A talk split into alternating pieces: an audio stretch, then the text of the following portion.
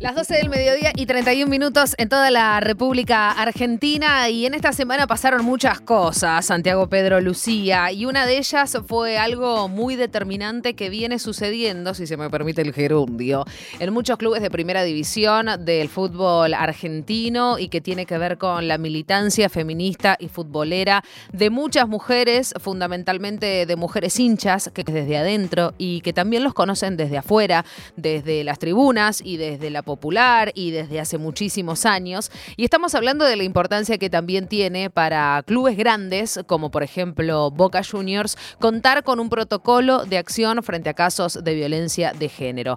Y el 13 de septiembre sucedió eso y fue un día histórico para el club porque se concretó lo que para el espacio Feminismo Ceneice, por ejemplo, se constituyó como si fuese un sueño colectivo, porque el 13 de septiembre los y las socias de Boca recibieron un mail con la noticia que desde el Departamento de Inclusión se presentó y se aprobó por comisión directiva el protocolo. Y además también con la incidencia que tiene mm, la magnitud de, un club como, como Boca en términos de la Argentina y te diría que en el mundo, ¿no? Como caja de resonancia también. Cómo se mira a Boca con, con muchas acciones que, que, pueden tener que ver eh, como esto, que, de lo que está hablando Natu, de proyectos institucionales y como esto después también va teniendo una consecuencia en distintas instituciones. Boca es una referencia, por supuesto que desde el punto de vista del fútbol, pero también institucional. Y por eso estamos hablando en este caso y la saludamos a Adriana Bravo. Ella es eh, miembro de la comisión directiva de Boca, ella es presidenta del Departamento de Inclusión e Igualdad y hace mucho, pero mucho, pero mucho, muchísimo tiempo que queríamos hablar con ella y mira cuándo vamos a hablar, cuando por fin se concreta y se presenta el protocolo. Adriana Bravo, Natu Maderra y Santi Lucía te saludan. ¿Cómo estás? Hola, ¿qué tal? Buenas, buen día, buen día. Eh, un gusto, un placer poder estar hablando con ustedes, que se concrete esta llamada también, así que nada, feliz. Adri, primero, más que nada, felicitaciones porque, y, lo hablábamos y lo venimos hablando hace mucho tiempo y estábamos recién también haciendo la, introducción con la importancia que tiene, ¿no? Para, para todos los clubes y, Boca era uno de los pocos que todavía faltaba, no en tenerlo, sino en aprobarlo porque muchas de, de las militantes ya lo habían presentado hace un año. ¿Cómo se llega a esta aprobación, Adriana? Mira, eh, primero es como vos decías, es un, es un trabajo colectivo, la verdad que se viene trabajando hace mucho tiempo.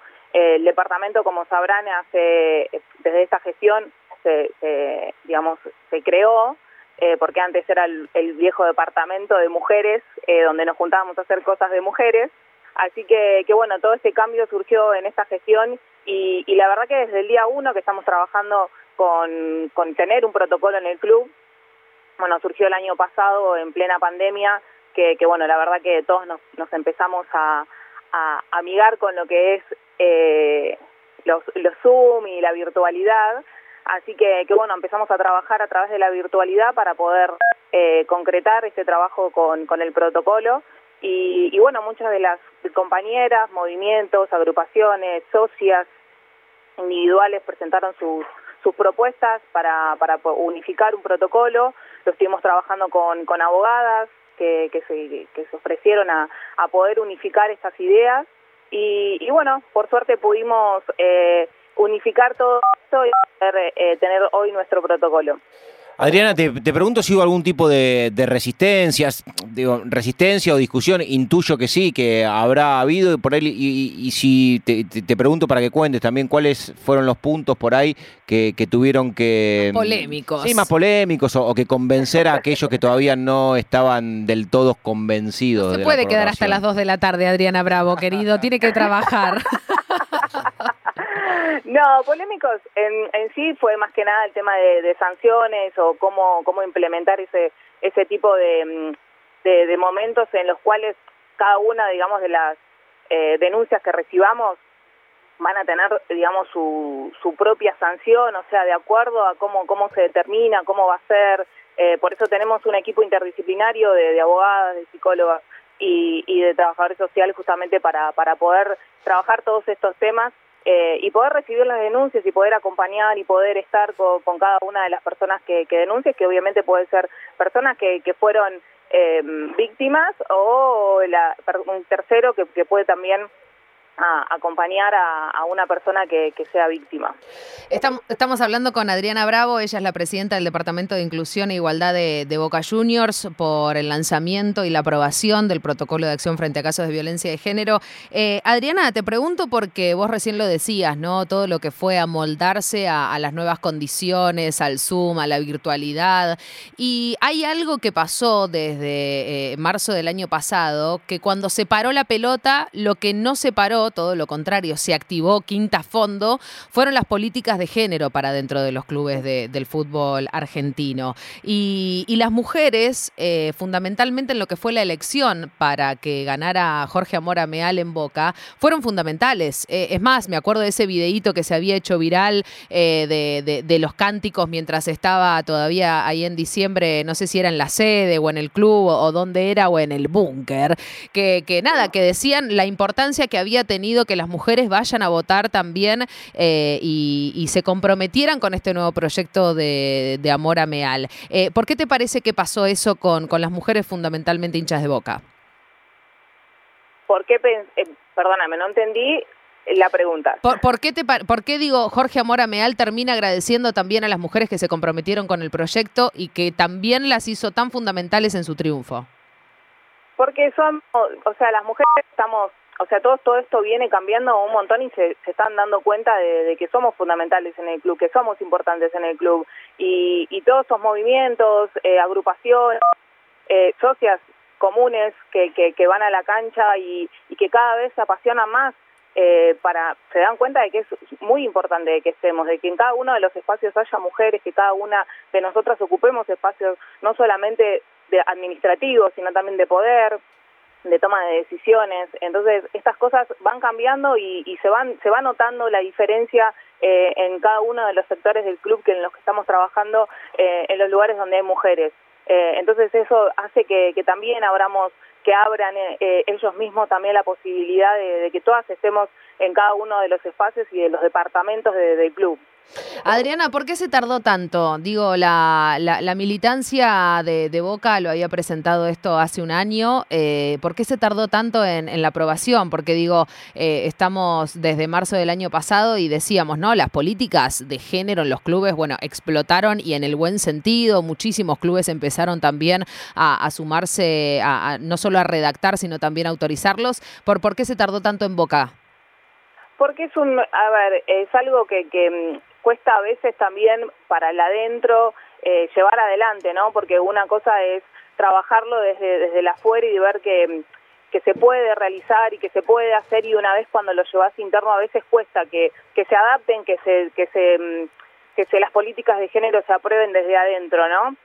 Es un cambio muy grande que se hace y más en un club tan grande como Boca. Entonces, estas cosas nos, nos costó, nos cuesta, nos cuesta un montón de cosas también adaptar al club para que, para que se vayan cambiando en todo lo que tenía que ver con la comunicación cambió, que, que también al principio estaba todo relacionado a los varones, eh, entonces ir cambiando todas esas cosas nos lleva un proceso, nos lleva un proceso interno y más en un club que ustedes se dan cuenta de todos los días es una información de boca en cualquiera de los canales. Entonces, cada cosa que, que queremos hacer o que queremos implementar es muy a paso lento.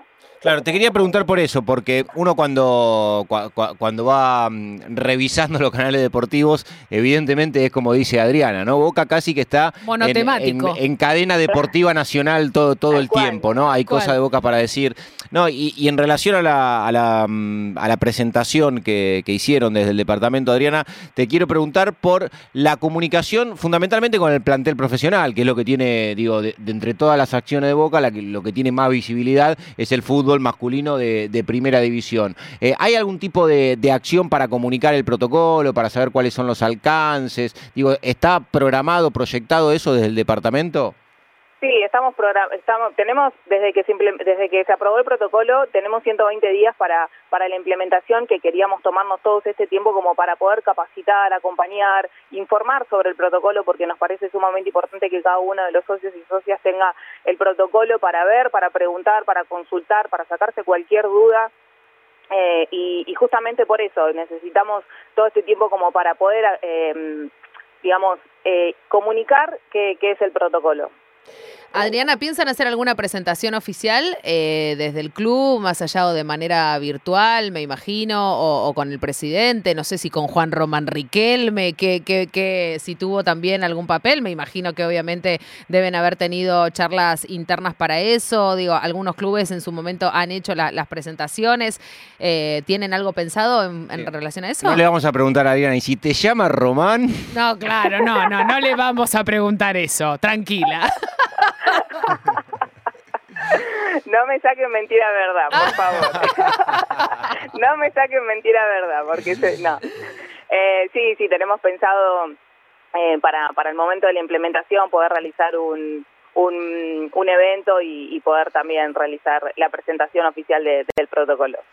Em, Adri, no, no puedo dejar de preguntarte porque em, tenemos una responsabilidad periodística y, ha habido casos, ha habido casos similares eh, en Vélez, por ejemplo, Paula Ojeda también a, la cabeza del departamento de, género y uno de los eh, que, hizo vanguardia, ¿no? Uno de los clubes del fútbol de primera división que hace años que ya cuenta con, con el departamento y la, de, Vélez en relación al fútbol eh, profesional. sí, fue, fue un caso particular porque de hecho antes de la contratación de un futbolista que también había pasado por Boca, que, es Ricardo Centurión, ya hubo un contrato con algunas especificaciones. Y fue tremendo. Eh, y después también tuvo el caso de, Almada, Lucero, exactamente. Por eso tuvo, tuvo que estar muy, muy activo y presente, ¿no? el departamento de género. Exacto. Es más, eh, hoy Paulo Ojeda con Melisa de Abofem están acompañando a Bianca Tedesco, a la árbitra de básquet, también en su denuncia.